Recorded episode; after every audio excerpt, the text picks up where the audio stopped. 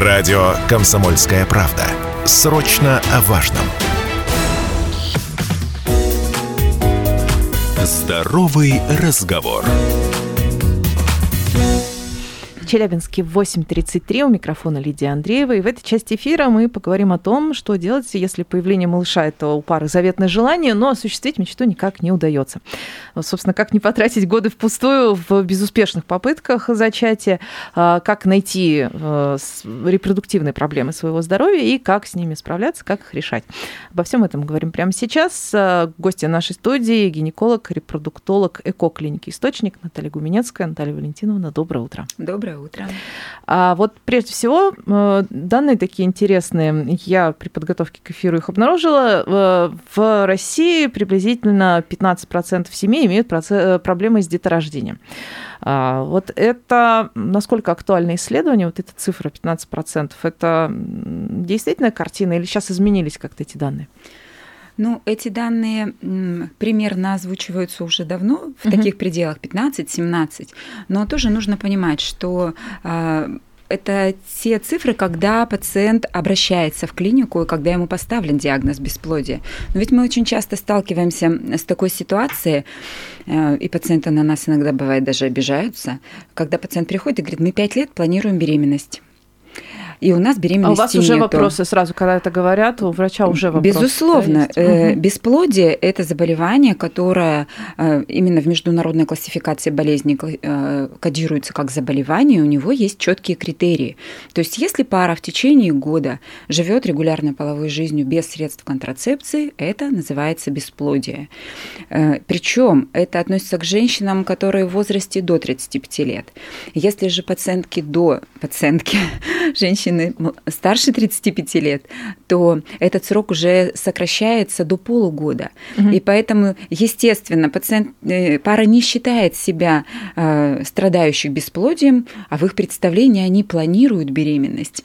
А на самом деле, в общем-то, проблема уже существует, и с ней нужно разбираться. И поэтому э, мы, конечно, э, все время об этом говорим. Полгода старше 35, год до 35, если беременность не наступает, не ждите, не, не сидите дома, обращайтесь к специалистам, именно к репродуктологам. Э, женщиной будет заниматься врач-гинеколог-репродуктолог, мужчиной будет заниматься уролог-андролог. Да, вот о том, что мужская роль здесь тоже далеко не последняя, мы дальше, даже, дальше тоже поговорим. Но вот тут хочется прояснить понятие регулярности. На, на эту тему есть миллион шуток, что кому-то и, значит, два раза в день э, нормально нормально, а кому-то и два раза в месяц многовато. Но вот э, понятие регулярности, наверное, все-таки медицинское нужно здесь, о медицинском понимании этой самой регулярности поговорить. Вот э, что под этим понимают врачи? Ну, где-то три раза, два-три раза в неделю э, это считается регулярная половая жизнь. Ну и, соответственно, вот если при, в зависимости от возраста, годе, угу, либо да. полугоде такой жизни ничего как бы не происходит закономерного финала, то, да. значит, нужно, нужно, нужно разбираться с проблемой. Разреша- решать эти вопросы вопросы, разбираться, почему так происходит. А, собственно, почему так происходит? И вот и как, с какого конца, так сказать, подходить э, к вот решению этих проблем? Потому что, ну, миллион же бывает причин. А, причин на самом деле э, не миллион. И чтобы разобраться с этим, не нужно тратить огромное количество времени и денег. Нужно, э, я все время пациентам говорю, ответить на буквально на несколько вопросов основных. Первое, конечно, мы направляем обследоваться мужчину, потому что это самое простое обследование, самое объективное, самое показательное. А до сих пор считается, что всегда женщина. Э, раз Кон... она беременеет, то, наверное, конечно. и проблемы-то у нее, а первому У... мужчину. Увы, к сожалению, это так, потому что женщины, э, ну так сложился стереотип определенный, и женщины сами готовы на себя примерить вот эту вот э, вину, что я, угу. я не беременею, я не беременею. И проблема, значит, во мне. Угу. Но сейчас складывается так э, ситуация, что ну, больше половины случаев мы имеем мужской фактор. И поэтому первое, что мы делаем, мы отправляем мужчину на обследование, на консультацию к урологу-андрологу. С, а дальше уже решается вопрос. Если э, мужчина фертилен, то мы обследуем женщину. Если же есть выраженное снижение фертильности, то есть выраженное нарушение в спермограмме, то тут уже иногда бывает встает вопрос о меньшем объеме обследования у женщин. То есть, mm, если то у мужчины... понятно, в ком проблема. Ну, если у мужчины, счету. например, очень плохие показатели спермограммы, то ну, неразумно подвергать женщину лишним дополнительным обследованиям, э, когда понятно, что проблема в мужчине, и, например, нужно э, ничего, кроме программы ЭКО-ИКСИ, не показано. Вот. То есть выстраивается уже такой более четкий, понятный алгоритм действия и, и понятный и пациентам самое главное, потому что можно ходить бесконечно, сдавать одни и те же анализы, но при этом нету четкого понимания что делать первое, второе третье, какой-то структуры. А, что касается женщин, то мы отвечаем на следующие вопросы. Во-первых, проходимы ли у женщины маточные трубы, проводится специальное исследование.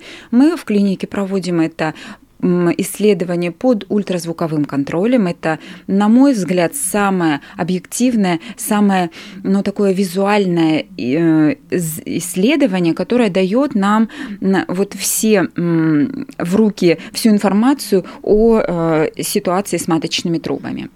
То есть вот. здесь тот случай, когда МРТ и КТ это не то. Я просто знаю, что сейчас чуть что отправляют на МРТ. Да. В данном случае УЗИ лучше, Нет, лучше Это специальное контрастное ультразвуковое исследование, э, когда в полость матки вводится контрастное вещество, и мы смотрим, как этот контраст идет по трубам, куда он приходит. Ну, то есть и пациентка, самое главное, тоже это все видит, мы ей тут же это все объясняем и показываем. А, то есть мы работаем в одной команде, и пациент участвует в этом во всем, он тоже понимает логику наших дальнейших действий. Вот. Второй аспект, который мы должны проверить и изучить, это гормональный фон и наличие у женщины овуляции.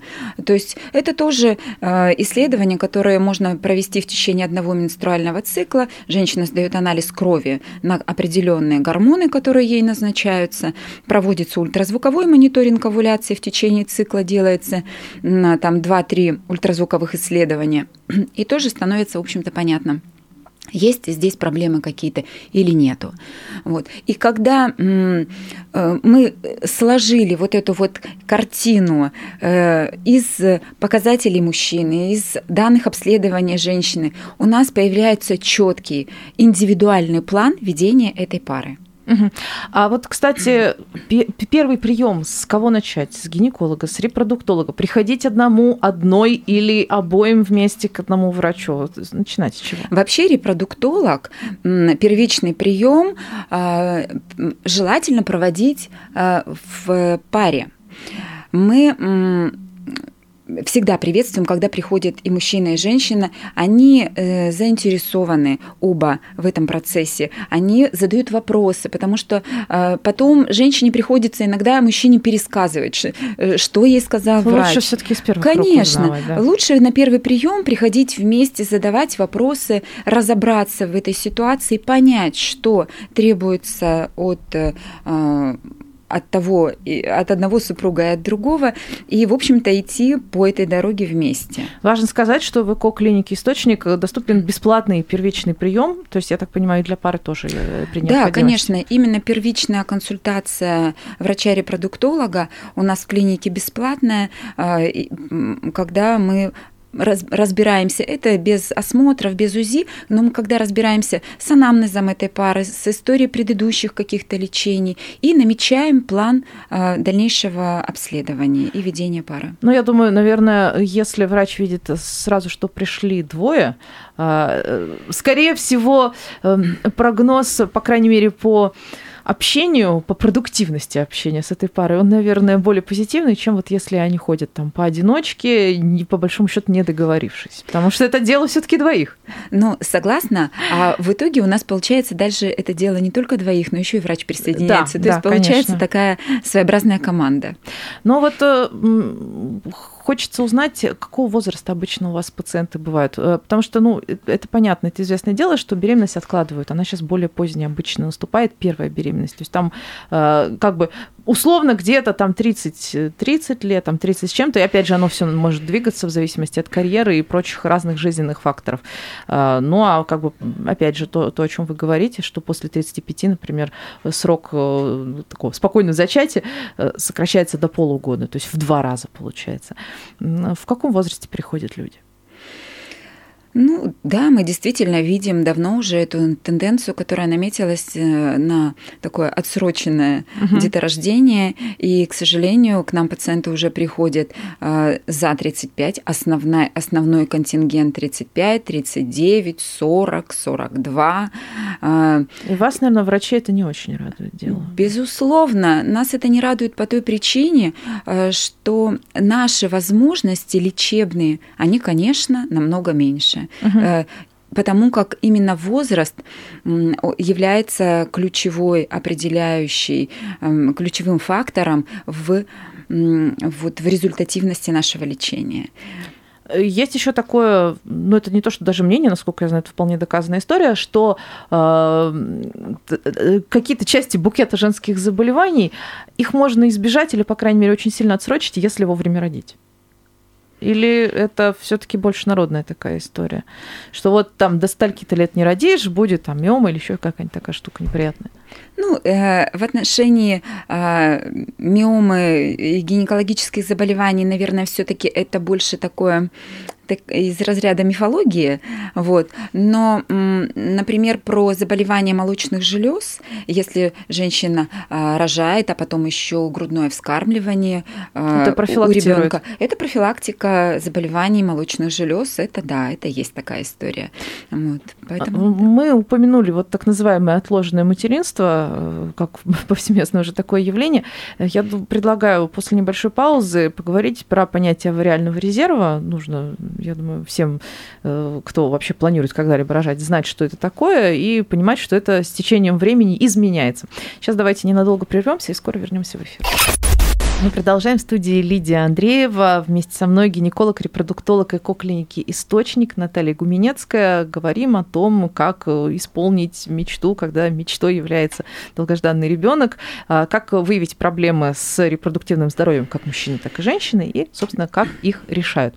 А, вот мы прервались на том, что заговорили об отложенном материнстве, то есть э, планируют беременность на все более поздний срок. Если раньше все-таки там 20 с копейками, а то и даже раньше иногда было, то сейчас обычно, обычный такой возраст это 30 плюс, а то и 40 плюс. А что такое авариальный резерв? Это женская такая история. А, и как он меняется с возрастом? Природа задумала, задумана так, что э, этот ресурс невосполняемый. В отличие Авари... от мужчин. Мужчина в может мужчин, да. долго. Да. Э, авариальный резерв – это тот запас яйцеклеток, который женщина получает при рождении. И с возрастом он, к сожалению, только расходуется. А, никто не знает, в какой момент наступает это время, это очень индивидуально, когда этот ресурс заканчивается. И, к сожалению, в последнее время мы сталкиваемся с тем, что преждевременная недостаточность яичников, это так называется на, на нашем медицинском языке, а, происходит у женщин молодых и до 30 лет даже. Даже так? Даже так. Поэтому, безусловно, очень важно знать свой авариальный резерв. Если женщина еще не рожала, если она еще только это планирует, планирует делать. И я считаю, что это должно у женщины быть, ну, как ежегодный такой чекап. То есть а, это можно посчитать, прийти к вам и узнать? Прям... Это, это делается очень просто. Это сдается анализ на два гормона, АМГ, ФСГ, в определенные дни цикла, и м, делается ультразвуковое исследование. И дальше с врачом, с репродуктологом это все можно обсудить, а, какие репродуктивные перспективы. Поэтому я считаю, что это нужно делать обязательно а, в возрасте в любом, но чем женщина старше, тем для нее это наиболее может быть ценная актуальная информация. А вот что делать, если действительно этот авариальный резерв подходит к концу или уже подошел? А, все, как бы ставим, ставим крест на себе, как на будущей матери, или что-то можно изменить? Нет, если, во-первых, если женщина не э, планирует в ближайшее время беременность, то есть такой вариант, как э, заморозка яйцеклеток своих, э, как бы сохранение их в банке. Угу. То есть она заморозила, положила их, живет дальше спокойной жизнью и знает, что у нее ну, есть какой-то запас прочности. А, второй момент, если это супружеская пара, то им пересмотреть свои репродуктивные планы. Тоже, вари... тоже вариант, да. Вот. Но если же авариальный резерв исчерпан, то э, остается только одна история – это использование донора ацитов. Э, в клинике... То есть яйцеклеток. Да, то есть яйцеклеток. Э, то есть у нас в клинике есть э, такие программы, мы их проводим, и проводим последнее время достаточно часто, потому что потребность в этом высокая. И, конечно, э, это женщины самых разных возрастов, э, которые используются вот этим донорским материалом. В качестве доноров у нас э, используются молодые, мы используем, приходят к нам молодые женщины до 35 лет, мы их обследуем. Обследование в клинике для доноров у нас бесплатное. Вот, и э, им проводится программа стимуляции яичников и забор яйцеклеток.